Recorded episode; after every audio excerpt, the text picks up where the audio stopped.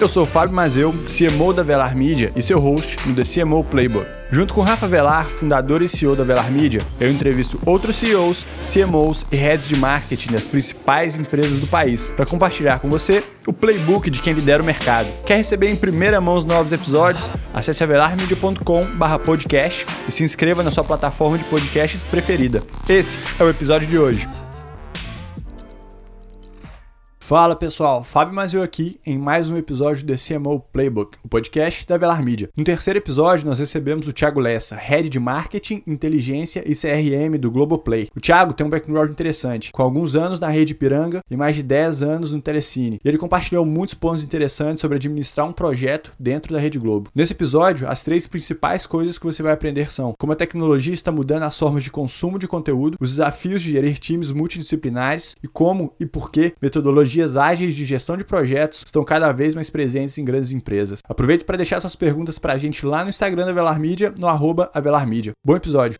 Bom, galera, mais um episódio do CMO Playbook, nosso podcast aqui da Velar Media, onde eu e o Rafa Velar sentamos com vários CMOs para conversar um pouquinho mais sobre marketing, sobre estratégia, um pouquinho de carreira, gestão, enfim, todo, tudo que gestores de marketing querem e precisam aprender para mandar bem nos seus trabalhos. Hoje a gente está recebendo o Thiago Lessa, ele é Head de Marketing, Inteligência e CRM do Globoplay. Thiago, prazer te receber aqui. Se apresenta rapidinho para quem está ouvindo a gente. Vamos nessa. Prazer, gente. Obrigado pelo convite. Você já falou, né? Eu sou Head lá do Globoplay de Marketing, Inteligência e CRM, numa visão mais de, agora de aquisição e engajamento. A gente dividiu essa área de CRM em duas, com dois focos bem distintos. Para trabalhar bem focado na questão de um objetivo mais curto. O CRM ficava um pouco amplo, depois a gente vai falar um pouquinho mais como que, que é essa divisão lá dentro. É, já estou no grupo Globo há uns 12 anos, antes eu passei pelo Telecine, antes do Telecine pela Ipiranga, uns 6 anos, e um pouquinho antes da Ipiranga aquele caso antigo que para um grande um grande executivo precisa trabalhar na empresa que faliu trabalhei na Varig há um tempo. Então assim, começou por lá. Então vamos lá. Já comecei logo estagiário falindo uma empresa. Mas foi foi bom. Aí passei pela Ipiranga Telecine e hoje no, no, Globoplay né? show. O Ipiranga sim com certeza uma experiência completamente diferente de Telecine então, talvez o Globoplay. Como foi essa primeira transição de pegar sei lá um uma, empresa que trabalha com petróleo, bens, materiais e traba, trabalhar mais com audiovisual, um pouco mais bem intelectual, de certa forma. Foi uma transição realmente bem, não vou chamar complicada, mas diferente, assim, vamos dizer. Ipiranga é uma grande empresa, saí de, um, de, um, uma área de marketing onde tinha, sei lá, 200, 300 pessoas, e eu era mais um naquela engrenagem ali, assim, já era uma coisa que funcionava muito grande, uma empresa de bilhões de, de reais de movimentações, um, uma, uma, vou chamar uma estratégia de marketing muito bem definida, muito bem desenhada. As pessoas que estavam lá, estão até hoje, já eram pessoas antigas, fizeram carreira lá dentro. Eu tive um super, super aprendizado, cresci muito dentro da área do marketing, passei, passei por planejamento, fui trabalhar com quase com CRM, trabalhando muito com os donos de postos de gasolina, fazendo campanha de incentivo, vendo realmente como é que a coisa funcionava lá na ponta. Depois fui trabalhar na área de franquia, desenvolvimento de franquia, minha área tocava, eu cuidava todo o jet oil, a franquia de troca de óleo da Ipiranga, então a gente tinha que ir para o campo, tinha que fazer desenvolvimento de franquia e também tinha que olhar no dia a dia como é que estava. E nisso eu passei, fiz um dia de frentista, dois dias de trocando óleo, ia para o norte, para o nordeste, para o sul, para todos os lados, para ver realmente que assim, o Brasil é muito grande e isso foi muito bom para ter essa visão. Quando eu saí de lá, assim, eu recebi essa proposta do Telecine eu não estava esperando na época, assim mesmo, tava, surgiu. Era uma proposta bem desafiadora. Isso tem mais ou menos uns 10 anos, foi em 2000, pouco mais de 10 anos, 12 anos, 2007. A proposta era para ser coordenador de marketing do Telecine, pegando o on e o off. O on o online estava saindo, surgindo naquela época, e a minha missão lá, a primeira missão era justamente crescer o online para separar o online e o off, que era aquele movimento que estava sendo feito ali mais ou menos e assim, eu costumo dizer quando eu cheguei tinha um orçamento de 10 mil reais. Assim, um orçamento de alguns milhões de reais no ano, é um 10 mil para o dígito, assim, separado. E aí era exatamente fazer isso. Então eu tinha que crescer o online de alguma forma e transformando a empresa e ao mesmo tempo, assim, olhando o que pagava né, a conta. Assim, não, não dava para sair inventando muita coisa. É, um, é uma empresa do Grupo Globo, sabe? Não dá para você chegar lá e reinventar tudo de uma hora para outra. Mas as pessoas que estavam lá estavam bem motivadas a a, que isso, com isso acontecesse. Né? E assim, foi muito bom porque a gente mal serviu como um laboratório mesmo aprendizado ali com todo mundo.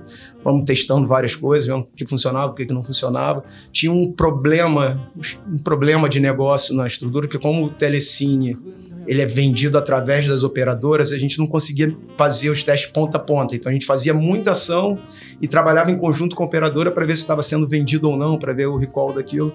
Então tinha muito esse problema e foi de novo um aprendizado. Então assim, uma coisa bem legal de trabalhar em conjunto e aí com todas as operadoras, Net, Sky, Vivo, Telefônica, Oi, tinha um trabalho dia a dia bem, bem interessante.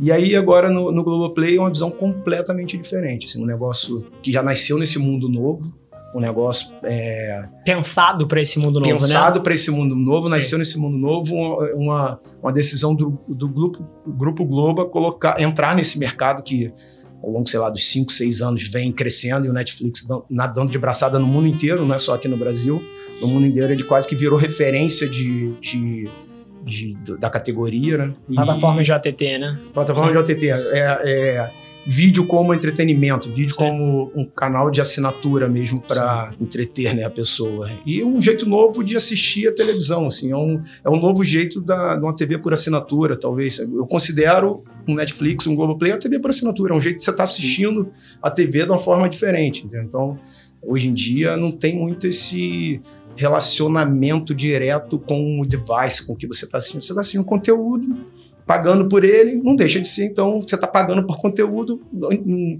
passado muito recente e, e uma boa parte do Brasil ainda, e do mundo, a TV por assinatura, entendeu? É só um jeito novo de estar tá assistindo isso. E aí esse negócio já nasceu nesse meio, entendeu? Assim, tá, é, a gente tendo que falar direto todo esse problema que a gente tinha lá no Telecine de não, não falar ponta a ponta, agora não tem mais essa desculpa. É aprendizado diário, hora a hora, minuto a minuto, tem toda uma operação interna para realmente trazer esse conhecimento para dentro de casa, reimplantar ele com, com as novas táticas, assim, o tempo inteiro olhando muito mais de fora para dentro do que de dentro para fora, entendeu? Essa visão que a gente tem lá dentro para tentar achar não vou nem falar pessoa certa, mas é a persona certa na, no momento certo, né? Então, é muito essa visão ali mesmo, assim, no resumo bem rápido aqui do, do, do caminho seria esse. Boa, e assim, você tocou em vários pontos, e assim, eu já tenho, a minha cabeça tá explodindo aqui, o, o papo vai ser, vai ser muito legal, porque Sim. a sua história personifica uma transição de mundo que a gente uhum. passou e tá passando, né? Você veio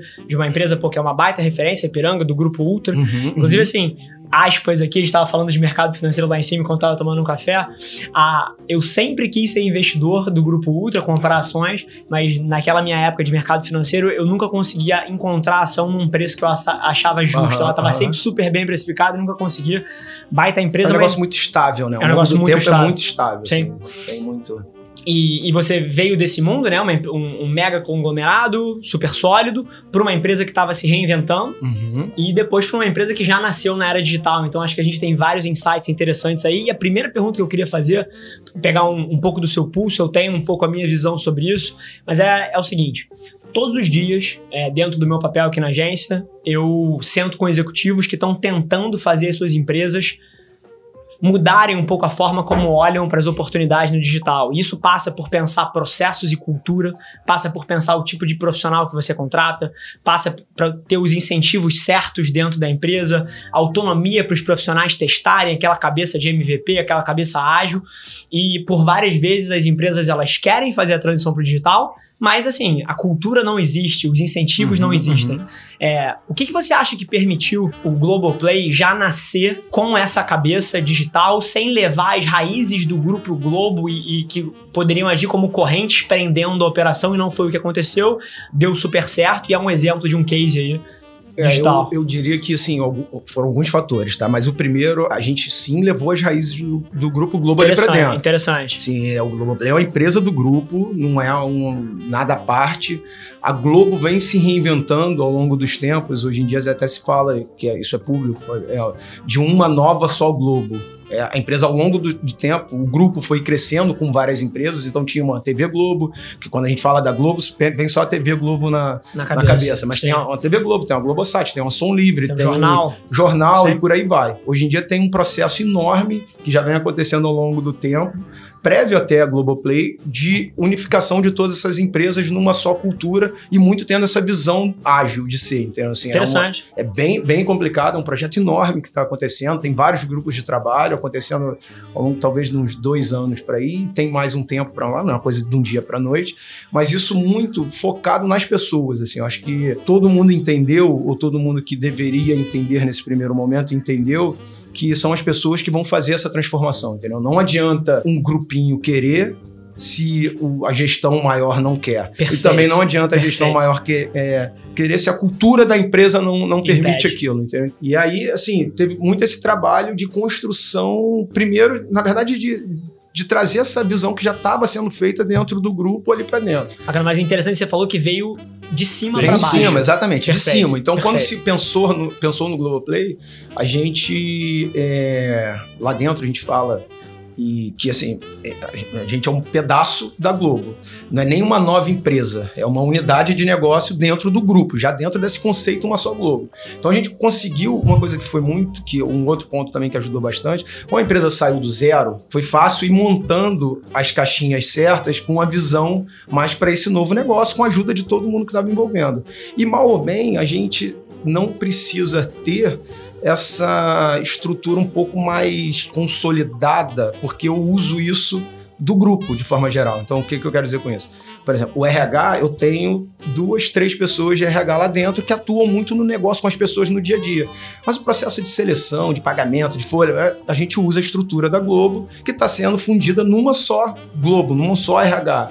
Mesma coisa para tecnologia. Então tem, a gente tem todo um, um desenvolvimento dia a dia de squads lá de por pilar de engajamento, pilar de aquisição, por pilar de, de BI, pilar de curadoria, de experiência. Tem uns seis, sete pilares ágeis, né? É, grupos ágeis. Mas assim, o desenvolvimento cross-core, plataforma de vídeo, a gente usa a Globo.com, que é a empresa de tecnologia do grupo. Então, assim, essa, essas coisas, e assim, isso tem que se conversar no dia a dia. Não é fácil, não é simples, mas é todo. Acho que o maior movimento que a gente tem hoje em gestão de pessoas é justamente isso.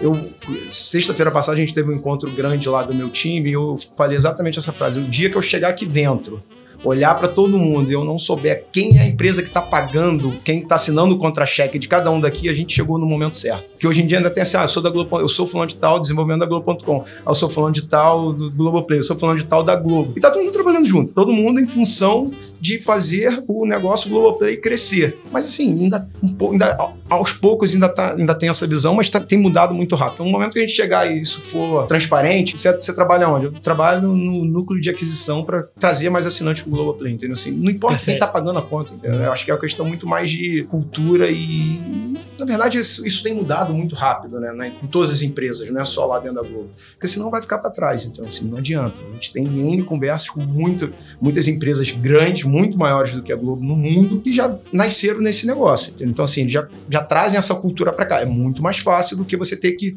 transformar uma empresa nova, mas se fosse fácil, a gente não estaria aqui, né? Acho que assim, é, o bom de estar tá vivendo esse momento é exatamente isso, ir aprendendo e trazendo, e vendo coisas de fora, trazendo para cá, coisa que funciona, funcionou no momento, tá, não está funcionando. A gente, outra frase que eu costumo dizer o tempo inteiro, assim, tudo que eu, tô falando hoje que é verdade, amanhã não vai ser. A mudança, assim, tá muito, muito rápida, muito, muita coisa mesmo. E é um pouco nesse nesse cenário, assim. Desculpa, eu falo muito, às vezes eu falo muito rápido. Se quiser ir cortando, a gente Não, pode... perfeito. Eu só, a gente só tem que se policiar aqui para é. conseguir puxar... Puxar, é, exatamente, que eu vou puxando do, uma do, outra dos coisa. Que, que você uhum. trouxe.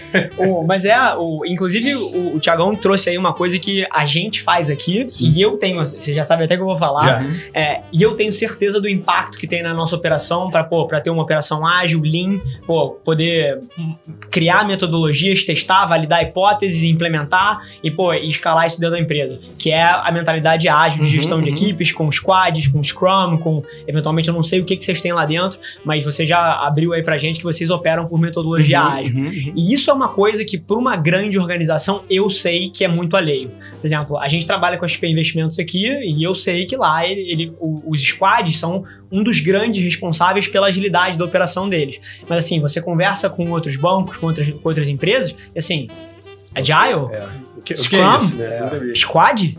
Que isso? É. E aí eu queria te perguntar, você vindo de operações de marketing diferentes e hoje em dia trabalhando numa operação que já nasceu com essa cabeça e que usa Agile, qual é a principal, se você pudesse ranquear uma coisa? a principal diferença de uma empresa que tem essa mentalidade ágil para uma empresa que trata tudo com burocracia, que não tem essa cabeça de MVP e, portanto, não testa, não valida tantas coisas?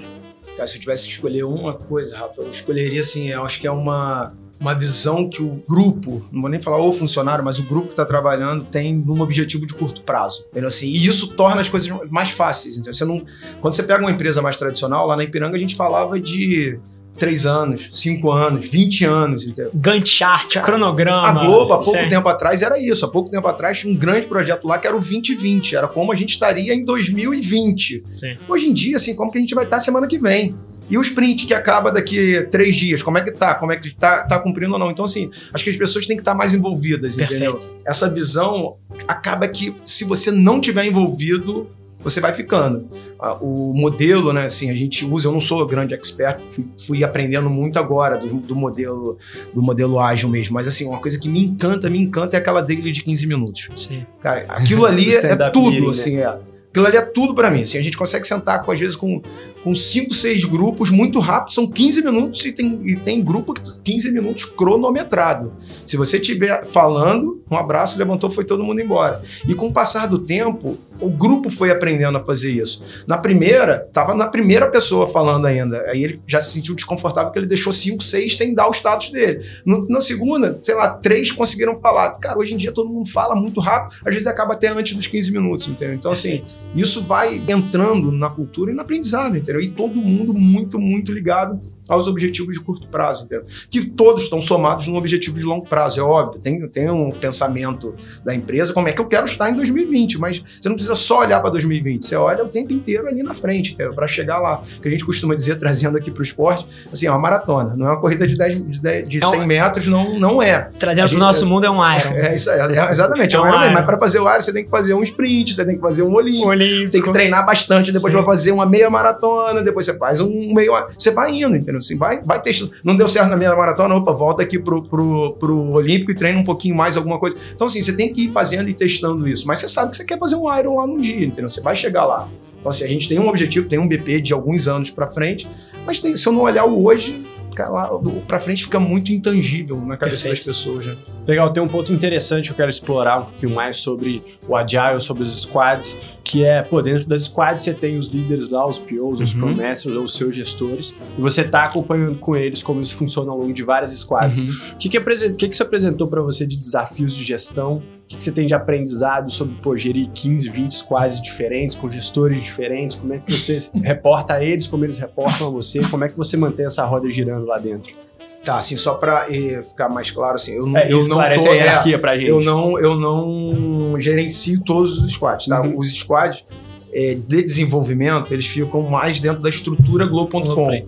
É, da, da Globo.com, na verdade. E a gente, na, as áreas de negócio, todas as áreas de negócio do grupo, de alguma forma entram dentro desses squads e viram um squad. Então, assim, dentro do Globo, a gente pensando em Globoplay, a gente deve ter, sei lá, os 10 squads lá tá. que juntam time de negócio com time de desenvolvimento. Uma estrutura matricial, né? É, ainda nessa. Nesse, nessa é, eu vou falar que talvez seja um meio do caminho entre uma estrutura tradicional e uma estrutura bem agile mesmo, que é todo mundo sentado junto. Então a gente ainda tem uma estrutura até física, a gente fica no Jardim Botânico, a Globo.com fica aqui na Barra. Uhum. Então, a gente, eu, por exemplo, eu falo que eu não tenho cadeira. Eu tenho cadeira aqui, eu tenho cadeira lá. Tem, tem, eu tava lá de manhã, de tarde vou estar no, no Jardim Botânico. Então, é o tempo inteiro isso. E os times, eles ficam muito nessa linha. Por isso que eu falei aqui no início que, assim, o dia que eu conseguisse olhar para um, qualquer squad desse e não, não, não diferenciar. diferenciar quem é negócio quem é desenvolvimento, assim, eu acho que é, tem muito essa visão dos dois lados.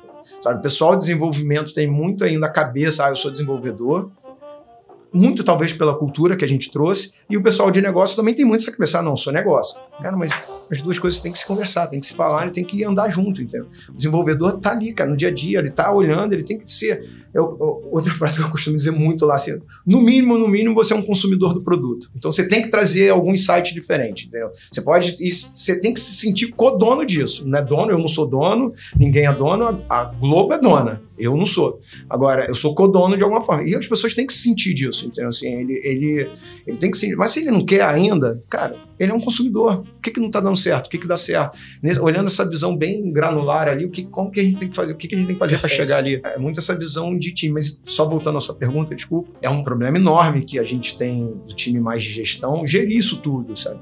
São pessoas. A gente começou falando assim, são pessoas que elas, muitas das vezes, tudo que a gente pensa e acha que vai acontecer, cara, na cabeça da pessoa soa um pouquinho diferente, entendeu? A gente era acostumado a uma, aquela estrutura hierarquizada de diretor, gerente, coordenador. Uma coisa que me perguntavam sempre, já fui lá na frente e voltei, perguntavam sempre quando a gente juntou todo mundo e botou muito mais essa questão de quebrar o CRM e, e mid performance que a gente tinha numa coisa, um objetivo de engajamento e objetivo de, de aquisição. Uma das primeiras perguntas surgiram assim: é, quem é meu chefe, sabe? É, e, e, se eu tiver que pedir aumento, eu vou pedir para quem? Então as pessoas antes de, de cara, pô, tem uma puta oportunidade aqui, eu vou atuar e vou crescer, tava muito mais preocupado na engrenagem tradicional, entendeu? Então a cabeça das pessoas, eu muitas das vezes elas estão muito mais agarradas no modelo tradicional do que a gente acha que estão. Assim, Perfeito. Acho que vai evoluir muito as, as, novas empresas. O Brasil não é grande exemplo de ter empresas muito ágeis. A maioria são empresas estrangeiras, não tem um negócio. Tirando as startups que já, também, que já crescem nesse modelo. Então, assim, acho que vai mudar, vai mudar bastante. Tá, vai vir uma nova geração aí com a cabeça bem diferente. Então é. Mas assim, a gente tem que saber que a gente tá lidando com pessoas o tempo inteiro. Legal. Você tocou num ponto aí, e agora eu vou pô, fazer um giro de 180 graus aqui, que, é um, que eu acho que é um dos principais pontos que eu gostaria de tentar direcionar a nossa conversa aqui. Que você tocou. Você falou aí que, pô, pelo menos todo mundo aqui é um consumidor do produto final.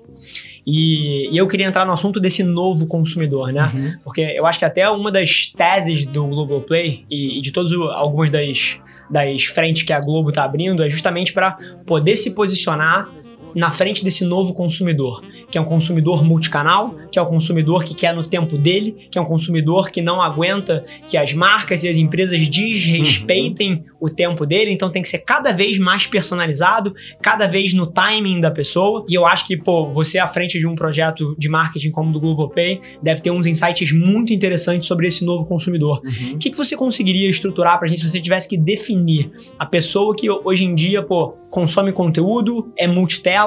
Como é que você acha que é esse novo consumidor, as preferências, o que, que vocês têm ajustado para dentro da operação de vocês? Cara, assim, para começar, eu acho que o, esse novo consumidor, não tá falando novo, ele é talvez um pouquinho mais velho do que a gente acha. Assim. Sim. A gente já está acostumado a assistir esse conteúdo sob demanda há algum tempinho e agora que começaram a surgir muito isso. Mas começando assim, ele tem um relacionamento com o conteúdo. Então, assim, tem diversas plataformas no Brasil, muito em breve. Hoje só tem um Netflix, a Amazon Prime está chegando, Sim. daqui a pouco vem um Hulu, vem a Disney, já vem a HBO Max, que já lançou, e, e por aí vai vir. Tem um YouTube falando de produto, e aí o Globoplay, como é que o Globoplay entra nisso tudo falando com só gigantes internacionais? Né? A gente tem assim, isso dito pelo mercado, não pela gente, e eu acredito muito nisso. Se tivesse um lugar no mundo que uma empresa local pode competir de igual para igual, talvez, com, com esses players que vêm de fora, o Brasil seria um desses com a Globo. Assim, a Globo já vem, historicamente, acho que são 70 anos de empresa, muito focada na produção de conteúdo, 100%. Não tem dúvida de, da qualidade da, da produção de conteúdo. Sim, inclusive exportando para fora também, né? Exatamente, exporta. E aqui o brasileiro cresceu é, tendo convivência com isso. E aí o ponto é como que a gente vai explorar, partindo do princípio que conteúdo é o rei nesse negócio, plataforma, sim, é, vou falar uma coisa que o pessoal técnico não gosta muito, mas para mim plataforma commodity. vira uma commodity Perfeito. de certo ponto, assim. Perfeito. O que o dar o play, a pessoa quer o quê? Dar um play e assistir o conteúdo. Ponto. No máximo ter um conteúdo recomendado ali para ele, ter uma bossa, alguma coisa, mas isso é commodity. Se todo mundo fizer isso bem feito, o que vai sobrar é o conteúdo. Propriedade intelectual. Exatamente. E assim, o que a gente tem que brigar é exatamente por isso. Assim, é ter conteúdos bem feitos, próprios, que são os originais do Globoplay, o Grupo Globo, quando a gente fala de produção de conteúdo, o Grupo Globo está se reinventando para produzir conteúdo para essa janela. Não é só um estúdio Globo, um antigo Projac, mas é a, é a própria Globosat, é a própria Som Livre. A gente está lançando agora no final de agosto produto com a Som Livre. Entendeu? Assim, é, é re, reinventar o DVD, que a Som Livre fazia ao longo dos 50 anos com o cantor seriado, vai ter exemplo de antigo DVD, de um show, um mega show de duas horas, mas vai ter também séries do, em turnês de, de, de cantores. Então, assim, tá todo mundo se reinventando para isso e, assim, a gente tem que tentar entregar é, esse melhor conteúdo para persona certa, entendeu? Acho que o pulo do gato é assim, ter um conteúdo e achar a mensagem certa para a persona certa. Eu, eu, me uso muito como exemplo, assim, sou executivo, sou pai de pai, tenho um filho de 10 anos, tenho uma esposa e sou triatleta. Assim, sou... Rapidamente eu encontro quatro personas minhas, eu tenho todos, eu assisto, tenho Netflix, tenho Amazon Prime, uso muito o YouTube, tenho Spotify, tenho é, Apple Music, tenho todos eles. Se você for olhar, Cara, eu costumo dizer que um machine learning ele ficaria louco comigo. Porque tem hora que eu tô assistindo conteúdo com meu filho, tem hora que eu tô assistindo conteúdo pensando na minha vida de executivo, tem hora que eu tô sentado com minha esposa vendo uma outra série romântica. Então eu assisto quatro, cinco séries ao mesmo tempo, é, escuto podcasts, escuto músicas mais diversas quando eu tô correndo, quando eu tô pedalando, quando eu tô em casa. Então, assim, que horas que, hora que eu tenho que comunicar comigo mesmo? Entendeu? Quem pra, é o Thiago? Quem é o Thiago naquela hora, entendeu? Assim, não adianta assim, ah, esse conteúdo aqui é perfeito pro Thiago. Não, é perfeito para qual Thiago? Entendeu? Então, assim, a gente tem que achar isso com. E hoje em dia, cada vez mais rápido. De nada adianta uma boa mensagem, isso é uma máxima normal, se você não consegue entregar ela para alguém. Perfeito. Ela é perfeita. Não conectou com ninguém, não trouxe nenhum novo assinante pro Globoplay, o que, que adianta isso? Entendeu? Ou assim, cara, ganhou um prêmio em Cannes. Pô, legal pra cacete. Aí, vendeu quanto? Mudou o ponteiro? Não. Ah, não, não teve. Então, assim, para mim não adianta de nada. E aí, um pouco da, do meu background vindo desde lá da, da, da, da Varig, numa área mais financeira. Então, eu vim, vim, eu vim chegando no marketing muito com essa visão de de. Cabeça de resultado. É, de cabeça de resultado. No antigo Sim. ROI, hoje em dia, cara, é, é são os C, CTA, CPP, CCAC, tudo que tem de C, você pega uma planilha, tem 306. Mas é isso, a gente tem que olhar, entendeu? Qual mensagem certa está dando resultado para qual grupo certo, para qual pessoa certa, e vamos atrás disso, entendeu? Vamos reinventando, vamos levando informação de campanha para dentro de casa para alimentar a produção de conteúdo. Então a gente Perfeito. tem muito essa visão data-driven, né? Assim, eu acho meio piegas, até porque acho que sempre a gente tomou decisão com alguma base de dados, mas agora virou uma, uma coisa que você tem, tem que mostrar, e eu realmente tenho que mostrar, como sempre teve que mostrar. Então, assim, agora só está muito mais rápido e o volume de informação é muito maior. Show, uma oportunidade legal para amarrar é, ainda nesse tema do novo consumidor, uma coisa bem legal que foi o Promax Awards, vocês foram nomeados é, com a campanha do Handmaid's Tale. Uhum. Como que essa campanha foi pensada, pensando nesse novo consumidor? O que, que isso trouxe de resultado? Bem amarrando isso que você contou pra gente sobre pensar na persona. Cara, essa, essa é um belo exemplo, puxou super bem.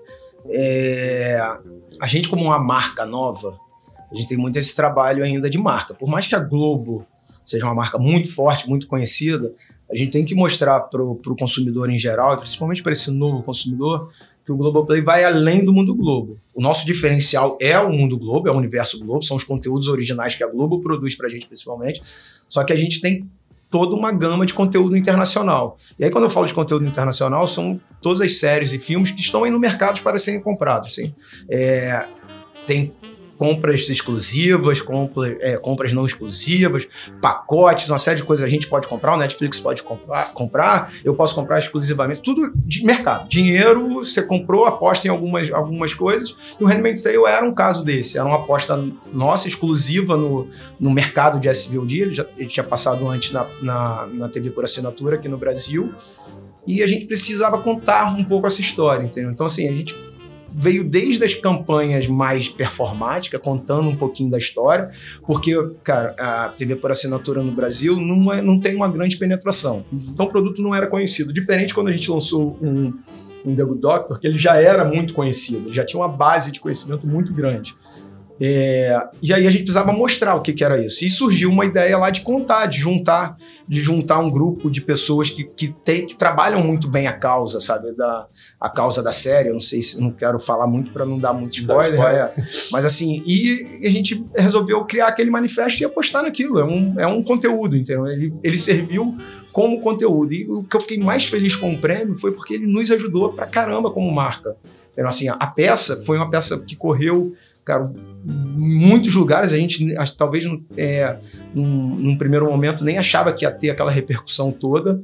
Ela, ela foi, teve uma mídia espontânea muito grande, porque é uma, uma peça feita por pessoas que realmente podem falar daquilo. Então não foi o Globoplay falando de uma causa que é uma causa vaga, assim. Então, é, teve muito esse trabalho, a gente teve essa preocupação muito grande, assim. A gente já lançou séries da mesma forma, tipo um assédio da vida. É um tema delicado de se falar. Mas a Globo sempre se colocou nessa postura no Brasil, assim, ela tem que tem assuntos que precisam ser falados, precisam ser tratados de uma forma profissional, de uma forma leve, simples, por mais pesado que eles sejam.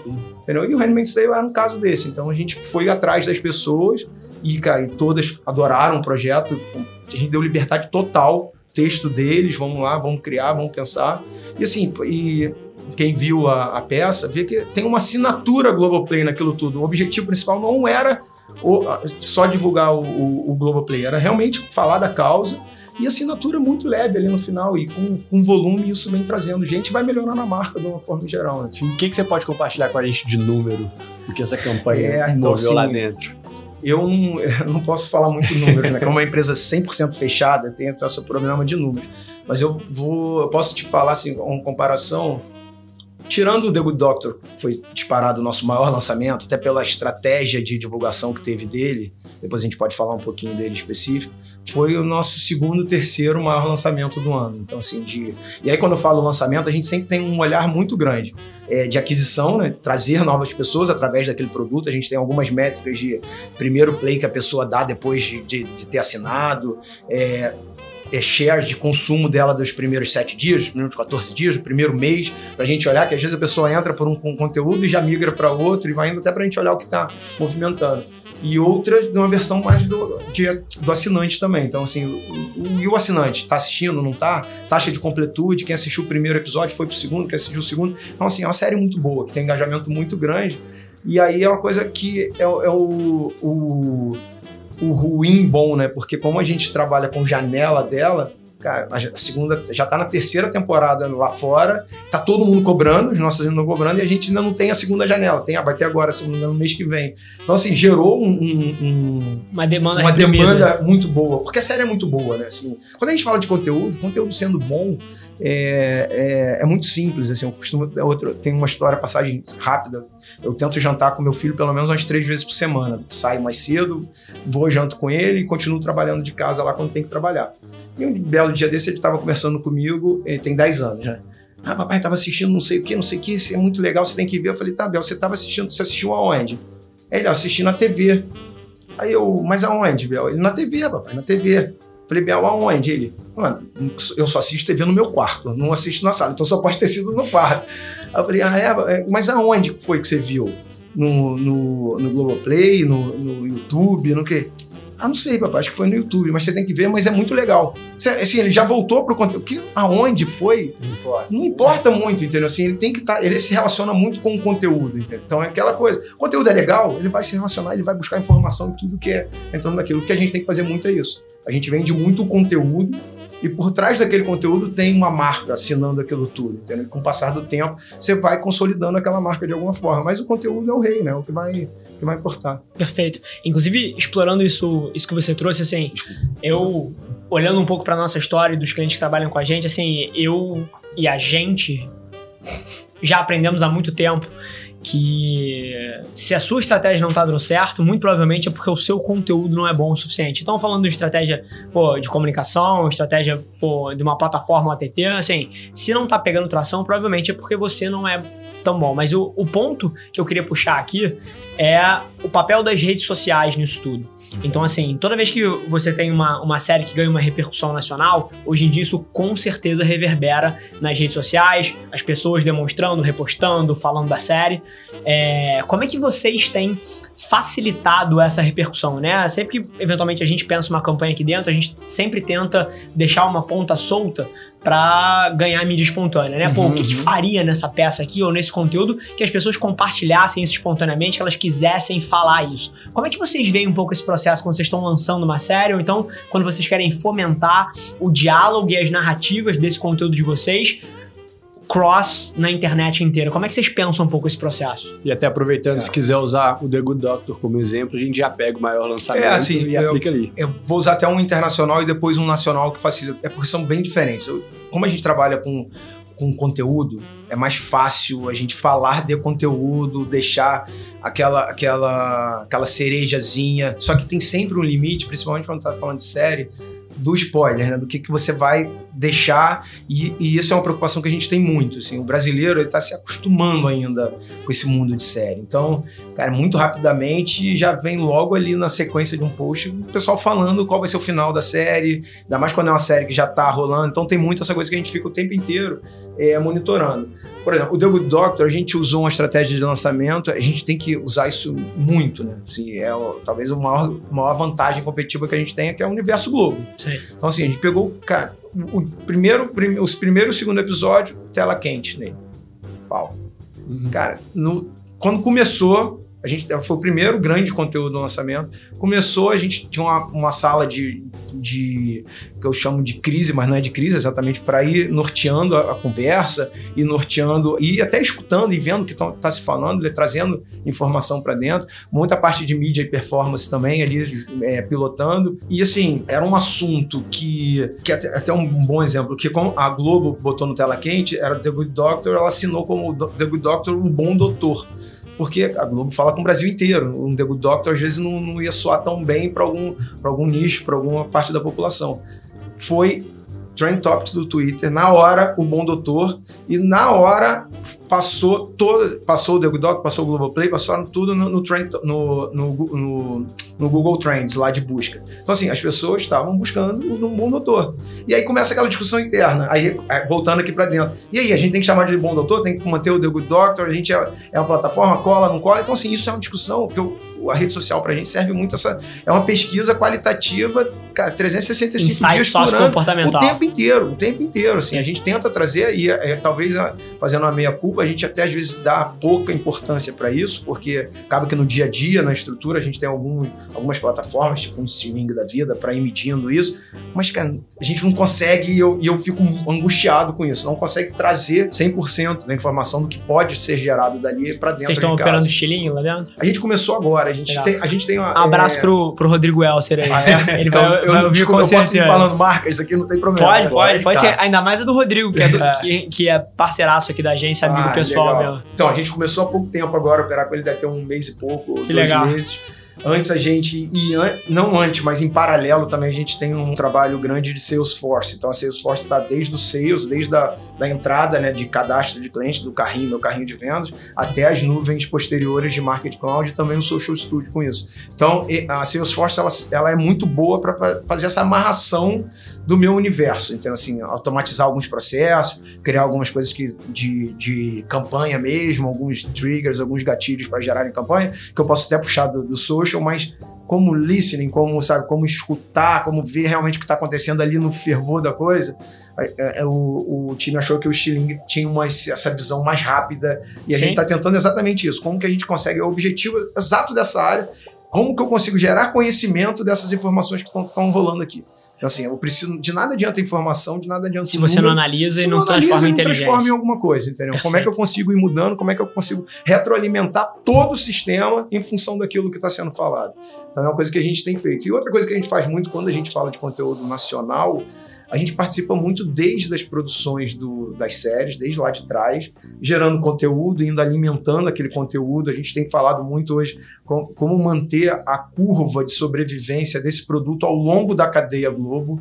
Quando esse produto ele é produzido lá atrás, não falar 100% do tempo, mas quando o Globoplay entra nisso, ele, ele é pensado primeiro para uma janela Globoplay, depois uma, talvez uma TV fechada, depois uma TV aberta. Tem, existe uma linha, um pensamento nisso, mas como eu consigo ir conversando e mantendo esse produto vivo ao longo do tempo. Entendeu? E a, a, as estratégias são algumas, a gente está sempre naquele erra e acerta, erra e acerta, acerta, acerta de novo e erra de novo e vai indo. Então a gente usa muito o próprio elenco para ajudar nessa divulgação. A gente, mal bem, a gente tem um elenco muito forte que fala com milhões e milhões de pessoas e tem, e tem propriedade para falar daquilo ali. Né? Então, assim, não é, não é um simples, sem desmerecer, não é um post pago, entendeu? não é uma coisa que que soa às vezes fake, entendeu? É a pessoa falando ali do, do, conteúdo dela ou de algum, de, algum, de algum outro produto que não é dela, mas que tem a ver com o universo dela.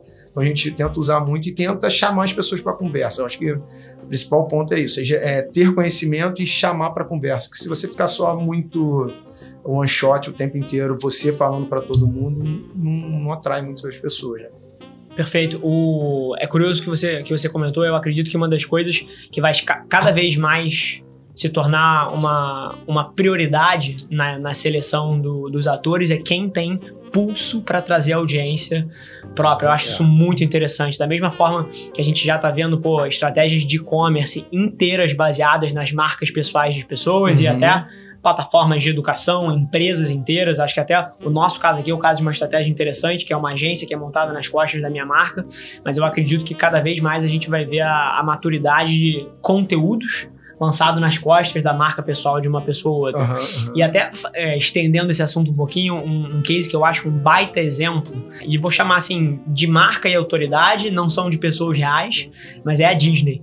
É, a estratégia da Disney para perpetuação da propriedade Exatamente. intelectual dela é fantástica. Uhum. E assim, e, e falando um pouco de como perpetuar isso a novas gerações, eu não sei se todo mundo que tá ouvindo sabe, eventualmente nós três aqui nessa sala sabemos, mas a Disney tem as páginas das redes sociais de todas as princesas, Uhum. de todos os heróis, de todos os Uhum, personagens, uhum. e ela usa isso, apesar de, eu sei lá, não, não tem um filme da, da Pequena Sereia há 20 anos. Aham. Mas ela vai lançar agora a Pequena Sereia, inclusive, e ela tem lá a página. Provavelmente a Pequena Sereia tem tipo 37 E milhões de seguidores Isso ativo, né? e ela Nessa- mantém isso é ativo. Isso, é o... com micro conteúdos, Aham. apesar de não ter uma mega série lançada ou um produto de propriedade intelectual grande, como o lançamento de um filme ou uma série, mas ela mantém essa propriedade intelectual ativa usando a plataforma da vez. Então lá atrás, há 15 anos atrás, era o Twitter da princesa, hoje em dia é o Instagram. Uhum. E aí, na hora que ela quer, quer lançar um filme da Pequena Sereia, agora ela ativa na plataforma Exatamente. e ela mantém isso É, você lembrou perfeitamente. né? A gente usa muito a Disney como case Bench, sim. interno, assim. É, e não é à toa que a Disney é a Disney, né? Quando você fala, eu, eu vindo do mundo de cinema, né? Tem muito isso.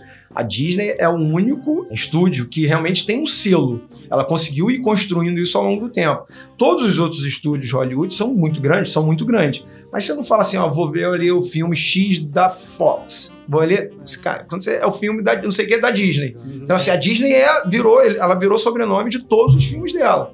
E até às vezes filmes que não são dela, que são bons, as pessoas acionam direto a ela. Por isso, que ela foi, veio construindo essa, essa imagem muito forte. E um pouco do que a gente falou ali, né? Trabalhando muito o conteúdo e por trás tem alguma coisa, né? Tem uma marca. É sempre um conteúdo e a marca. Ela não se coloca em primeiro plano nunca. Então, assim, é uma, é uma construção que isso demanda tempo, demanda qualidade de conteúdo, de Perfeito. produção, é, demanda, assim, bastante envolvimento com aquilo, né? Como que você vai planejar aquilo a longo prazo. Acho que é bem lembrado até o ponto. O, e aí, mais uma vez, fazendo um outro giro de 180, que foi uma coisa que a gente não aproveitou, que a gente acabou entrando aqui, mas não expandiu em cima. O Globoplay, assim como várias das plataformas das pessoas que estão ouvindo a gente, é um, é um, é um play de, de internet, né? Então, Uhum. basicamente, você tem alguns objetivos principais. Você tem a parte de aquisição, papel fundamental para o crescimento da plataforma. Você tem o papel de engajamento da pessoa dentro da plataforma, né? Fazer ela Uhum, usar uhum, repeti- uhum. repetidas vezes o serviço, para você garantir que ela está tirando valor dali. E aqui, para trazer retenção e, eventualmente, evitar o churn, né? Então, você Uhum, tem uhum. alguns, alguns papéis interessantes, desde a aquisição até o engajamento, retenção, evitando o Aham, churn. aham.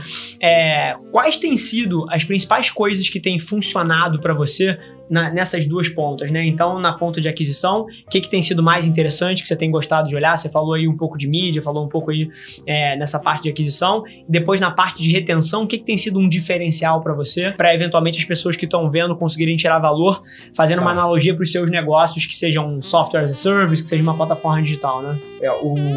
Você resumiu super bem aí o negócio, como é que ele é, né? Ele é...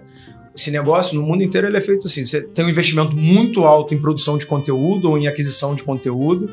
Um outro investimento alto, bem alto, em tecnologia. E depois você precisa de grandes volumes de assinatura para manter essa roda girando, né?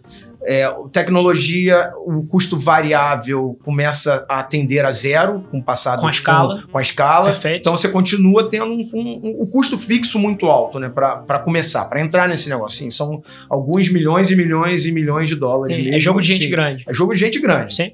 Eu não posso falar número da Globo, mas Netflix acabou de anunciar de novo 8 bilhões de Sim. dólares em produção de conteúdo. Aquisições daqui a Disney tem Aquisição, feito. a enfim. Disney adquiriu agora um bilhão de dólares para pegar o, o Friends de novo. Então, Exatamente. assim, são coisas muito grandes. Assim, você vê, olha esse número.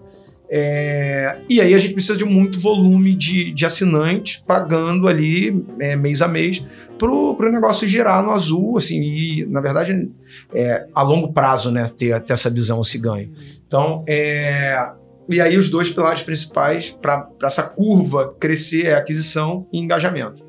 Tá? O, aquisição para trazer mais gente, cada vez mais pessoas precisam conhecer, precisam degustar. É um universo pequeno, Assim, uma pergunta que sempre me fazem, sempre, em qualquer lugar que eu vou. É o que, que eu acho mais fácil vender um Globoplay para quem é, já é assinante do Netflix ou para quem não é, para quem nunca assinou. Essa pergunta depois a gente pode falar dela, assim, é uma visão minha, não é uma visão da, da empresa. E aí a questão do engajamento. A gente precisa manter a pessoa usando aquilo para ela sentir valor no negócio e não cancelar a assinatura. Muito similar à academia. Sim, Sim. A pessoa precisa ir à academia para não cancelar a academia e você tem sempre o limite. E aí cada pessoa tem um limite. O que a gente tem mergulhado muito nesse lado do engajamento é na questão realmente de, de analytics, sabe? De número, de analisar, tentar chegar no nível da pessoa. Porque não adianta eu chegar e falar assim, ah, a taxa média de inatividade para a pessoa começar a pensar em cancelar são três semanas. A média não serve para nada. A média não serve de nada. Assim. Aí eu vou mandar, sei lá, com duas semanas e, e cinco dias eu vou ligar pro cara, ó, falando, não cancela não e assiste aí o conteúdo tal, ou vou mandar o conteúdo para ele. Mas ele, como, não tô pensando em cancelar, porque ele normalmente ele assiste um conteúdo a cada um mês. Sim. Mas, cara, a outra, ela assiste de dois em dois dias. Se ele esperar duas semanas para chegar nela, já era, já cancelou. Então, assim, a gente tem que tentar chegar no nível da pessoa. E aí é a, é a área que realmente a gente tem depositado, assim, todas as fichas que é de cientistas de dados e, e é, analistas de sistema, tem matemático, tem estatístico, tem tudo. Nesse encontro que a gente fez essa semana, eu perguntei lá quem tinha vindo de uma cadeira humanas, né? a gente está falando de marketing. Sim. Mal bem, a ideia era que quase todo mundo levantasse a mão. Menos da metade levantou a mão, que veio de cadeira. E assim, eu ainda, ainda estendi humanas para economia, administração, alguma coisa desse tipo. Resto, todo mundo, assim, ó, todo mundo, mas mais da metade do nosso núcleo. Software, engenheiro. Dia, engenheiro, software desenvolvedor, estatístico, matemático, tem gente lá, PHD em matemática aplicada. Então, assim, realmente a gente está depositando ficha nisso, porque é um volume muito muito grande de informação que a gente tem e a gente precisa saber gerar conhecimento disso, coisa que a gente já Perfeito. falou. Né? E aí, como é que a gente vai chegar? E a mesma coisa na aquisição. A aquisição é um pouquinho mais fácil, talvez, porque você já tem um, um próprio universo Globo. A Globo foi fundamentada em ser um um veículo, né? Então a gente tem um universo muito grande lá de informação, de consumidor, do próprio nosso universo digital.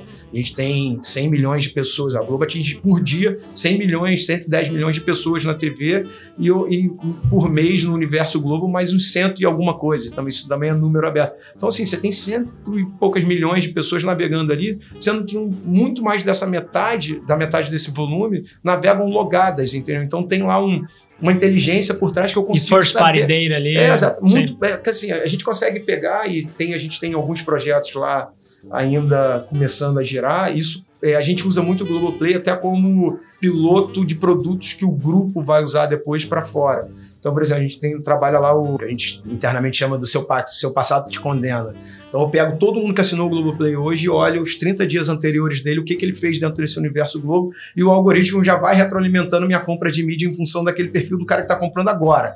Entendeu? Então ele comprou agora, ele já já está retroalimentando e está botando o dinheiro X lá nesses veículos. Então, sei lá, pode pegar o cara, sei lá, ele foi lá, leu uma matéria no, no, no GE, depois ele assistiu um vídeo no G1, leu uma, uma notícia da novela no, no, no, G-Show. Isso é um padrão que a gente consegue mais ou menos prever, e, e o algoritmo vem prevendo isso, olhando muito o retrovisor, né, para melhorar a compra de mídia. Entendeu? Isso olhando só o universo Globo. E também a gente extrapola isso para fora da Globo. Isso que eu ia falar, eu, ve, eu vejo mídia de programática também. vocês em outras então, assim, muita, tem muito essa visão e a gente optou lá no início, também acho que talvez uma decisão muito acertada, de ter toda essa estrutura interna sem nada contra as agências, eu acho que as agências estão aí, estão se reinventando muito também, é sim, outro negócio sim. que mudou muito da minha, da minha meu tempo lá de, de Piranga Estamos no hoje. mesmo barco. Exatamente. Então, assim, tem que se reinventar, tem que olhar, tem que estar tá vendo, mas isso é uma coisa que gera conhecimento em toda a escala. A gente tem que olhar ali o meu pré-assinante, o meu lead, né, o que a gente chama, a vida dele inteira. Isso está me ajudando a, a, programar melhor, a comprar desenvolver conteúdo melhor, produto. desenvolver o produto melhor Sim. e ali dentro, entendeu? Então, assim, isso a gente optou ter isso interno, optou ter, ter o BI, né, o, a inteligência, o, junto do marketing, justamente que não tem como hoje em dia falar de marketing sem falar de Sim. inteligência junto. A gente tem tentado muito começar, tem feito um trabalho grande também de atribuição de offline, principalmente da TV no digital. Então, como o funil fecha no digital, mas como que minha, minha compra de mídia no universo Globo, principalmente, e de mídia exterior, trabalha com isso, entendeu? Ajuda, não ajuda, tá melhorando o, todos os custos lá de trial, ah, né, tá melhorando ou não tá, assim, até pra gente realmente é, ter essa visão do bolo como um todo. Então, assim, tem muito essa, esse, esses, quais produtos atraem mais, quais produtos engajam mais. Tem produtos completamente diferentes. Assim, produto traz muita gente e o assinante não assiste muito. Compensação tem outro que o assinante assiste muito, mas que não traz muita gente para base. Perfeito. Então, como é que a gente consegue fazer esse mix de, de conteúdo? É interessante, no, no caso de vocês, vocês têm você, claramente, todo negócio que, que trabalha com aquisição tem custo de aquisição por canal, mas vocês têm custo de aquisição por produto, né? Por produto. Tem, interessante, interessante essa visão. É. O, agora eu queria, eu queria entrar rapidinho numa outra coisa que você claro. que você tocou aí, que foi esse, esse desafio de você de você ter uma agência ou, ou não ter. Eu acho que essa é uma coisa mega interessante. Se eu pudesse passar algum aprendizado aqui, e vou ser mega arrogante aqui uhum. em tentar em tentar dizer um pouquinho o que, que vocês passam. A Globo é uma empresa de conteúdo ela é uma empresa de criatividade. Uhum, uhum. Então, para vocês, eventualmente, não ter uma agência é muito mais próximo do que para um cliente que produz máquinas e equipamentos. Com certeza. Ou para uma empresa absoluto. que é um banco. Uhum, a cabeça dessas pessoas simplesmente não foi feita para pensar criativamente e é aí que eu vejo um gap muito grande. Porque quando eles tentam fazer, eles não têm esse mindset criativo, não são produtores de conteúdo por natureza, uhum. mas eu consideraria um baita de um erro se vocês não tivessem in-house. Com certeza. Porque eu duvido que uma agência faça melhor do que vocês, porque vocês vão ter o DNA dentro, vocês vão ter a proximidade com as áreas de produto. Eu acredito que é muito core para vocês. Ah, mas mesmo assim, a gente tem é, trabalho em conjunto com as quatro agências Sim. diferentes, tá? Assim, mesmo tendo todo esse core interno, a gente tem alguns parceiros mesmo que são agências, né, estrutura Sim. de agência, para dar volume, ajudar a. No, e no dia a dia, assim, no início, é, até sendo bem sincero aqui, a gente tinha muito mais essa visão, cara, a gente precisa escoar, fazer a produção. Hoje em dia, Cara, é, é, e com algumas delas, cara, é a troca é muito, é muito constante, entendeu? Mas sim, a gente tem um, um tem, tem, um trabalho muito grande lá desde sempre de produção de conteúdo, de, de pensamento. É, da própria, é o DNA de é, Exatamente, a própria área comercial da, da, da, Globo ela foi mudando ao longo do tempo muito para essa visão baseada em dados, que nos ajuda muito, entendeu? Então, assim, isso, isso com certeza em outros clientes, seria, em, outros, em outras empresas, seria bem mais difícil implementar. É, eu acho, assim, acho super legal e eu quis falar disso, não é para fazer propaganda aqui, uhum. defender a agência, não, é porque a nossa tese é que toda empresa deveria ser uma empresa de mídia, vírgula, o que quer que ela faz. É um belo pensamento. Então, por sim. exemplo, assim, sei lá, o cara vende camiseta é, esportiva, vende roupa de, de, uhum. de, treino. O cara deveria ser uma empresa de mídia, vírgula, uma empresa de varejo esportivo. Uhum. O cara vende máquinas e equipamentos industriais. O cara deveria ser uma empresa de mídia, vírgula, uma empresa de equipamentos industriais. A, a era que a gente vive ela exige que as empresas se tornem produtores de conteúdo uhum. para que elas possam ser relevantes no mercado. E aí o que eu acho muito bacana do case de vocês é que vocês são um play de conteúdo, então isso é muito próximo. Uhum. Sem dúvida nenhuma. E é uma pergunta que a gente recebe sempre, né? Tipo assim, cara, eu tô no mercado Y e eu tenho vários concorrentes, meu produto é o melhor, como me diferencio? Tipo, é todo mundo igual, onde que a gente consegue essa diferenciação? Cara, é criar conteúdo. Você mesmo fala uh, que, que, o conteúdo é rei, que o conteúdo é a diferença, que a plataforma não importa. Então, quanto mais pessoas, mais mercado mercados entenderem isso, cara, a gente está caminhando para um mundo e, melhor, que é. tem mais empresas tendo sucesso. Eu acho que, podendo, se eu puder complementar isso, quanto mais comoditizado é o mercado, teoricamente isso seria até quase verdade. Mas eu acho que aí, mais ainda você precisa ser relevante naquele mercado Sim. e aí sendo uma empresa de mídia na sua visão, assim, sendo uma empresa geradora de conteúdo que consegue conectar com as pessoas, você vai sair na vantagem. Então assim, eu não, eu não acredito mesmo que exista um mercado que todo mundo seja igual, que ninguém tenha um diferencial. Alguém vai achar um diferencial, vai trabalhar muito bem aquele diferencial e é bom que seja você o quanto antes, né? Senão muitos morrem nesse mercado. Quando o mercado é muito comoditizado e um consegue achar uma saída e vai embora, cara, ele geralmente está ali quebrando regras do mercado e as outras ficam atrás literalmente. Então, assim, é uma, são visões que a gente precisa ter o tempo inteiro ali mesmo na frente, né? Olhando ali para não ter problema. E, e, tentando já dar, pô, fazer, acho que eu posso fazer uma pergunta, o Fábio faz uma, a gente Sim, tenta tá. começar aí a, a, fechar o programa. Uhum. Eu, queria, eu queria perguntar assim, se você.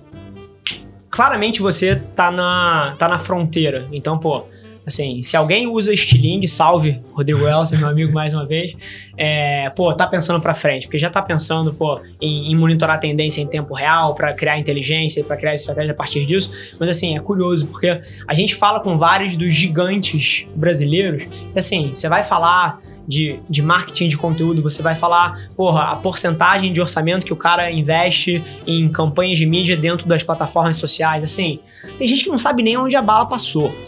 E, e se você tivesse que, pô, você estando dentro de uma grande estrutura, eu tenho certeza que tem vários pares seus que vão ouvir é, esse conteúdo, porque pro, provavelmente ele vai chegar na casa pô, das milhões de plays aí ao longo do ano. É, se você tivesse que dar uma recomendação para alguém que está dentro de uma estrutura grande dessa, mas que eventualmente o management de cima ainda não viu, porque é cabeça branca e vive em outra realidade, e não está tão presente nessa revolução tecnológica que a gente está passando, como é que você acha que pô, um diretor de uma empresa, um, um, alguém de nível de alta gerência pode começar o processo de educar o seu management da relevância disso? O que, que você viu dar certo com você ou com pares seus? Por onde você acha que uma pessoa dessa pode começar? É mesmo pergunta bem boa, assim, bem. A gente pode ficar aqui falando mais três Sim. horas sobre Sim. ela.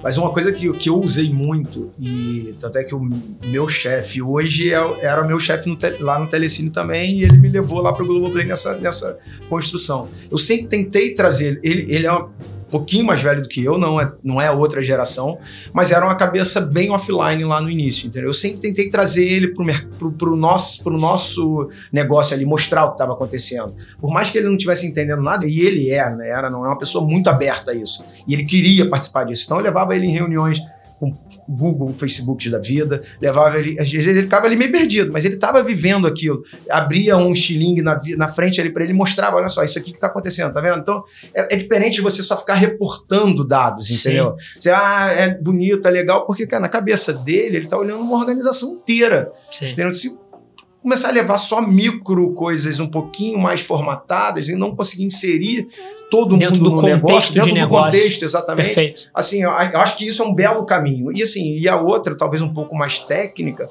é realmente, cara, use os dados para ver o que é melhor para o seu negócio.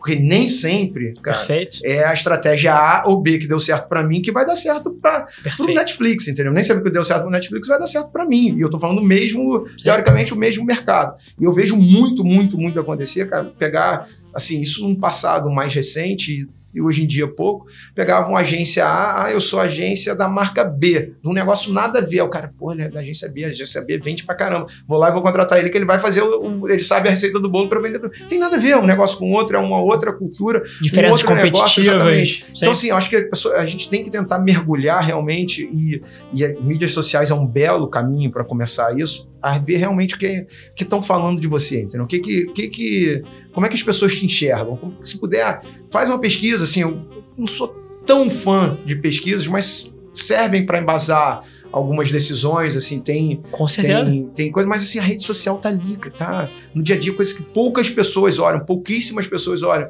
É, loja de aplicativo, quando você tem um aplicativo, o que, que as pessoas estão ali falando do seu aplicativo? Cara, tem gente que não olha isso, não sabe nem o que, que é. E outras, assim, cara, é, acho que tam, outra, e para o outro lado, acho que a gente tem que tentar quebrar alguns pensamentos. Eu tive uma conversa recentemente com um grande amigo meu de faculdade, minha geração, assim, é, quando ele escutar isso, ele vai lembrar que a gente conversou disso. Ele estava conversando e falou: Cara, eu vou tirar toda a mídia do, player tal. Eu falei: Por quê? Cara?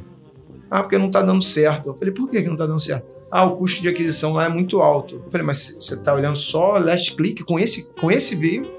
Ah, mas é o que a gente olha, entendeu? Assim, todo mundo só olha isso. Falei, todo mundo quem, cara? Sim. Sim. E o funil de atribuição, mundo. entendeu? Assim, você, você, já fez algum teste, ou pelo menos se você não tem uma, uma jornada de atribuição bem feita, que é difícil, não é simples fazer, é, é, um dos principais desafios hoje em é, dia com a, com a jornada mais tem, complexa. Mas faz, faz um teste. Pega Sim. um mês, tira aquilo ali da campanha. Não é tirar da hora de tomar uma decisão dessa, uma canetada. Num, muito no achismo, ou então olhando uma métrica errada. Assim, tomar uma decisão, não tomar uma decisão é pior do que tomar uma decisão baseada num número errado, numa métrica errada. Porque você pode tomar uma decisão e mudar completamente seu negócio em função de uma coisa que você achava que era certo, porque Sabe? Você estava olhando, tendo uma visão errada daquilo. Então, assim, outra coisa, é, eu usaria muito isso, tentando resumir, trazer as pessoas da alta gestão para dentro do, desse negócio, do, do, do, digital, se o digital for o, o que faz sentido, o que faz sentido para a empresa. Perfeito. Exatamente. Pode ser que não seja, entendeu? Assim, mas é primeiro estudar para saber o que faz sentido para a estratégia da empresa. Cara, basear muito bem,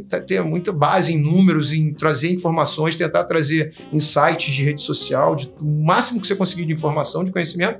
Cara, e assim. E dados para dentro fazer, da dados, dados, e vai fazendo. Sempre com a cabeça que você pode errar, aquela coisa do fail fast. Né? Erra rápido e pequeno, acerta rápido, pequeno. Aprende. É, assim, não perfeito. tem por que fazer chegar, eu quero pintar essa sala inteira de branco de uma hora para outra. Cara, pinta um, um, pedacinho dela, deu certo, vai pintando Sim. e vai crescendo. Então, assim, vai indo. Bom, vamos lá, desculpa.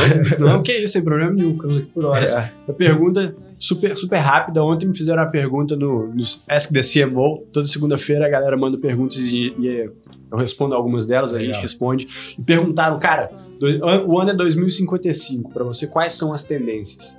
E achei um link legal de fazer, porque, pô, você estava no Telecine há 12 anos atrás, o mercado de audiovisual, o mercado de conteúdo audiovisual era um, uhum. hoje é outro. O que, que você acha que são os próximos passos? Que, que vai acontecer com o consumo de conteúdo audiovisual daqui 20 anos? Essa eu vou, querer, anos? essa eu vou querer entrar depois. É, que eu quero entrar assim, eu, eu, se, vou, se eu, tem uma é. coisa. Aí, deixa eu falar uma coisa engraçada. Se tem uma coisa que eu gosto de fazer, é previsão. Você sabe é. por quê? Porque se você acerta, a, é a, gente, a, gente, a gente pega esse vídeo aqui e estampa para sempre. Se você erra, ninguém lembra. Então, mas essa tá. eu vou querer entrar porque é eu... você me deu um tempinho para pensar, que essa é uma pergunta boa. Assim, eu acho, eu, eu vou manter minha máxima aqui que eu falei algumas vezes. Eu acho que conteúdo vai continuar sendo, não importa o ano que a gente estiver, o conteúdo vai ser o que vai drivar qualquer Sim. coisa, tá? E agora, onde você vai estar assistindo esse conteúdo, como, de que formato, eu, eu ainda acredito, vou acreditar, vou ser bem vago na resposta, para não, não. Que assim, quanto, a gente enxerga isso muito, e depois eu vou levar para um. Quanto maior a tela, mais tempo você consegue ficar assistindo alguma coisa ali na frente. Interessante. Desde o cinema, você fica lá duas, três horas assistindo um filme, até uma coisa ali no 15 celular. segundos. Então você, eu, eu acho que vai continuar mantendo isso, entendeu? Agora, se vai existir um cinema, se o celular vai ser maior, se a TV vai ter uma relação diferente, eu acho que assim, vai ser conteúdo e sempre consumindo mais numa, nas telas maiores, com mais gente. Talvez alguns formatos que hoje a gente tem até feito algumas experiências lá de, de tentar voltar àquela cultura de assistir junto, mas é, não necessariamente essa, fisicamente. Essa então, assim, você já tem alguns estudos de você e alguns produtos ainda prototipados, assim, vendas, e a gente trabalha muito isso lá, de você marcar com três, quatro, Sim. cinco amigos seus e assistir, começarem Sim. a assistir a série juntos. Sim. As pessoas é, sentem essa necessidade. Facebook tem as lives compartilhadas é, que tem dado super certo. Exatamente, para ir estar tá é. comentando, você precisa ter aquela pessoa do lado, assim, eu, eu a gente lançou recentemente Chipados. Quem, quem não assistiu, vale a pena assistir, assim, sensacional. Acho que assim, a gente se acertou muito, muito bem. E é um tipo de série que você precisa ter alguém do lado. Assim, eu estava assistindo ela com minha esposa, acabei ontem. Que você precisa. É isso mesmo que os caras estão falando. Você precisa compartilhar com alguém. Não é uma coisa que. Se eu assistisse sozinho, eu não ia ter a mesma experiência, entendeu? Então, assim, mas eu poderia estar assistindo com ela virtualmente, em cada um num lugar. Sim. Então, assim, eu acho que isso vai ter, assim, conteúdo continua sendo rei, os produtores de conteúdo não vão morrer. Talvez eles vão até crescer, tem crescido muito, vídeo YouTubes da vida. Todo mundo é um produtor de conteúdo hoje em dia. Se o conteúdo for relevante, não precisa ser produzido pela, pelo estúdio A, B ou C. Se é relevante para você, aonde foi produzido, ok. E isso tem acontecido muito. As pessoas têm cada vez mais dado relevância por pra, é, pela assinatura daquele conteúdo, né? Cada uhum. vez mais dando menos relevância para aquilo. Mas quando, quando você para para sentar, é vídeo cinema, assim, você, cara, é um programa. Assim, hoje em dia, nesse mundo completamente louco, meu filho fica vendo televisão num, num streaming tal, o celular no outro, e, cara, assim, quando a gente vai ao cinema no final de semana, é um programaço para ele. Ele fica falando a semana inteira do lançamento do Avengers, que ó, papai vai ser o pré-lançamento, já comprou o ingresso, é aquela coisa, porque é o programa para ele ainda, entendeu? Então, assim, ele não.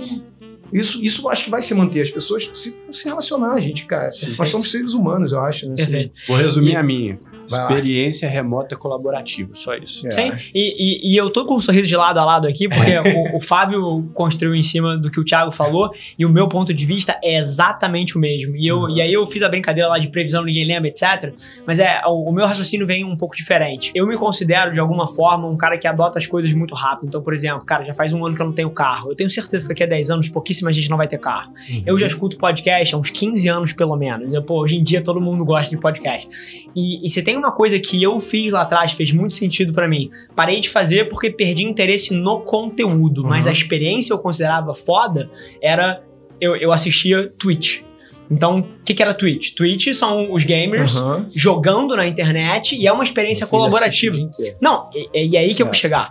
E eu assistia lá atrás, 10 anos atrás, eu assistia Twitch. Antes de o mundo inteiro saber o que era Twitch, da Amazon comprar o Twitch, eu assistia Twitch, eu era nerd, joguei todos os jogos que você imagina. é, e assim, e eu assistia aquilo ali. E o que, que é o Twitch, para quem não conhece? O Twitch é uma plataforma de streaming onde é, atletas de games online mostram as suas telas enquanto joga jogam e a comunidade dele fica num chat ao lado interagindo ali, ele interage com as pessoas. Eu adorava aquela porra. Eu me uhum. sentia próximo da, eu tava em casa duas da manhã, pô, e me sentia pô, próximo das pessoas, interagia no chat ali. E hoje em dia eu vejo esse comportamento nas, nas, nas pessoas mais jovens. Assim, se você pega um cohort ali da galera de 8 a 15, seja, pô, numa live, no Musical.ly, ou no, agora TikTok, né? Ou numa, uhum. numa, num streaming de Twitch, eles adoram isso. Inclusive, o comportamento tá migrando um pouco, pô, de conteúdos é, evergreen, né? Conteúdos, pô, estáticos para essas experiências colaborativas que, que o Fábio mencionou. Então, eu tenho certeza que isso vai ser enorme. Então, a pessoa vai estar tá assistindo, pô, qualquer que seja o conteúdo, mas ela vai estar tá com os amigos assistindo em tempo real, pô, trocando experiência, falando. É, é, eu acho que as pessoas julgam muito as mudanças, né? Então, uhum, pô, uhum. a gente olha e fala, pô, mas o meu filho não vai jogar pipa, o meu filho não vai jogar bola. Bem-vindo ao novo mundo, Exatamente. assim, é o novo normal. As pessoas vão trocar experiências através do digital é, e para você ver o que vai acontecer no futuro, eu sempre olho, gosto de olhar para os cohortes mais jovens e os jovens hoje em dia fazem isso em uhum, escala. Uhum. Você falou aí, seu filho vê, vê Twitch pra caramba? Muito. Então, eu, vou, eu uso ele muito como exemplo, assim, lógico que é uma minha micro bolha ali, mas eu, eu tento usar ele com algumas. Ele tem umas sacadas e o grupo de amigos dele também. E tem duas passagens dele bem fortes. A primeira, assim, ele só pode jogar videogame sexta-noite, sábado e domingo. Bacana. Durante a semana, não. E assim, vira e mexe, ele chega em casa, papai, hoje é sexta, eu posso jogar? Sei lá, não sabe. Posso ir jogar? Pode. Hoje você sabe que pode. Aí ele vai para lá, o jogar dele é ligar e ver um gameplay. Ele não tá jogando. Perfeito. Mas para ele aquilo ali é o verbo jogar, entendeu? Ele não pede. E é engraçado que isso, a gente nunca disse isso para ele, ele tem 10 anos, mas ele poderia, na, no meu conceito de jogo, ele poderia estar tá fazendo exatamente isso de segunda a quinta. Semana, porque ele tá vendo o vídeo, entendeu? Ali ele poderia, mas o jogar para ele é ver alguém jogando. Alguém jogando. Ponto. E a outra, uma outra vez, assim, bem recentemente também, minha mãe tava lá em casa e ele tava lá jogando, acho que Overwatch, sei lá, alguma coisa, outro jogo lá com os amigos. Aí minha mãe falou, que, que essa galera que o Gabriel tá lá dentro no quarto dele, que eu não vi ninguém ainda? Eu falei, não tem ninguém lá não. Tá Como no, não? Tá, tá, no Discord. Não, aí tá lá, gritando, ah, vou lá falar com ele. Ela foi lá, né, eu fui atrás pra escutar. Biel, que você tá jogando? Ah, dos meus amigos do colégio, tem um amigo, um filho de um amigo meu de Portugal, aquela coisa toda. Eu falei, mas minha mãe, por que você não chama seus amigos pra jogar, pra, pra virem aqui, pra brincar com você? Ela olhou, não, não, vovó, daqui não dá pra gente jogar junto. Entendeu? Assim, estavam jogando uns 10 ao mesmo tempo e, cara, assim, ele tá jogando junto. Na cabeça Sim. dele, ele tá jogando junto com os amigos, ele tá brincando com os amigos. E se tivesse uns 10 lá dentro do quarto, eles não iam estar tá conseguindo jogar realmente os 10 juntos. Então, assim, é um conceito diferente. Na, na minha época, eu queria estar tá com os 10 que a gente tinha que jogar futebol. Eu não conseguia jogar futebol sozinho. Com, sozinho. Então, assim, agora, se, se eu conseguisse jogar, talvez fosse. Então, assim, é só, acho que muda só o parâmetro. E, e, e, de novo, nós somos seres humanos, a gente gosta de estar junto, entendeu? Hoje o conceito de estar junto é estar junto ali no, no, no digital de alguma forma, jogando remotamente. Então, assim, é, só vai mudando um pouquinho os parâmetros, mas o conceito básico da coisa continua, eu acho. Perfeito. Show de bola, encerramento excelente para mais um episódio do CMO Playbook. Tiago, cara, prazer Obrigado, te receber aqui. Fala onde o pessoal pode te encontrar no LinkedIn, onde que, quais são as plataformas que você mais usa, quem quiser conhecer um pouco mais do seu trabalho, Bom, você faz é. triatletismo. Triatleta.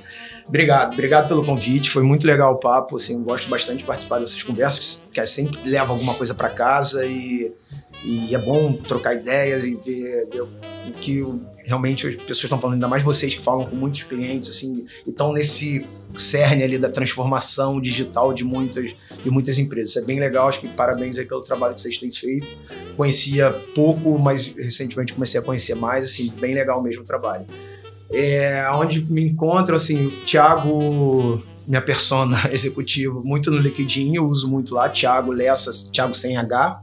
Você produz é. um conteúdo ali, escreve artigo, posta muito às pouco, vezes? Muito pouco, assim. É, eu. Mas boto algumas coisas assim, mas muito pouco. Eu tenho até uma, uma missão de interna minha de querer começar a fazer um pouco mais. Mas assim, eu sou uma pessoa que eu não consigo fazer nada e assim pela metade. não, não sei se é qualidade ou defeito não vou falar que isso é uma qualidade também não, talvez minha esposa ache que é um defeito mas eu acho que não, eu não consigo fazer nada meio assim eu vou na minha versão lá, triatleta, que, que aí é minha, muito mais minha persona triatleta, no, eu uso muito mais no, no, no Instagram, TGO Lessa, e aí muito mais família, muito menos trabalho. E aí ali vocês vão ver que assim, eu, quando eu entro, eu decido fazer uma prova X, eu vou. É um Iron Full. Mergulhar, não, eu vou mergulhar nela para fazer o melhor que eu puder. Eu fazer o melhor, não tô nem olhando pro lado, quem tá do meu lado. Agora, se eu fui lá e fiz o que eu queria fazer, ok, aquilo. E aí, sabe que gerenciar, você que já fez algumas vezes, gerenciar horários entre trabalho, família e treino, não é uma coisa muito simples. E assim, por isso que hoje em dia eu tenho feito cada vez menos é, o trabalho dedica muito, e família também, assim, eu tenho olhado muito, meu filho, 10 anos ali, vivendo essa fase um pouco... É uma fase boa. É, uma fase é. corrida, então tenho olhado muito isso e me dedicado. Mas eu gosto, mantenho o esporte ali, vejo continuo correndo, continuo pedalando, é, nadando. É, pra vocês que não sabem, o cara acabou de voltar da maratona de Boston, é. é Ironman. Então, assim, não é, atleta de final de semana, não. Não, é, tento, tento, tento não ser. Vamos ver se eu consigo manter isso durante um tempo. Mas, de novo, muito obrigado pelo convite. Então, quem quiser conversar, podem mandar um, uma mensagem lá pelo LinkedIn ou pelo Instagram, não tem problema nenhum. E a gente vai falando e vai trocando. Acho que é muito legal essa participação. Aí. Maravilha. Tiagão, mais uma vez, super obrigado pela presença. Foi, foi do cacete. Eu acho que você está numa, numa interseção de negócios que muitas empresas vão ser confrontadas nos próximos anos e eu acho que foi um eye-opener aqui para a maioria das pessoas que vão ter contato com esse conteúdo, as palavras que você soltou. Então, obrigado de verdade, viu, cara? Tá bom, obrigado, gente. Obrigado aí. Vamos lá, vamos para a próxima. Espero Valeu. ser convidado em breve para falar de um outro assunto e continuar falando muito e rápido, igual eu falo. Fechado. Valeu, um abraço. Boa. Tchau, tchau.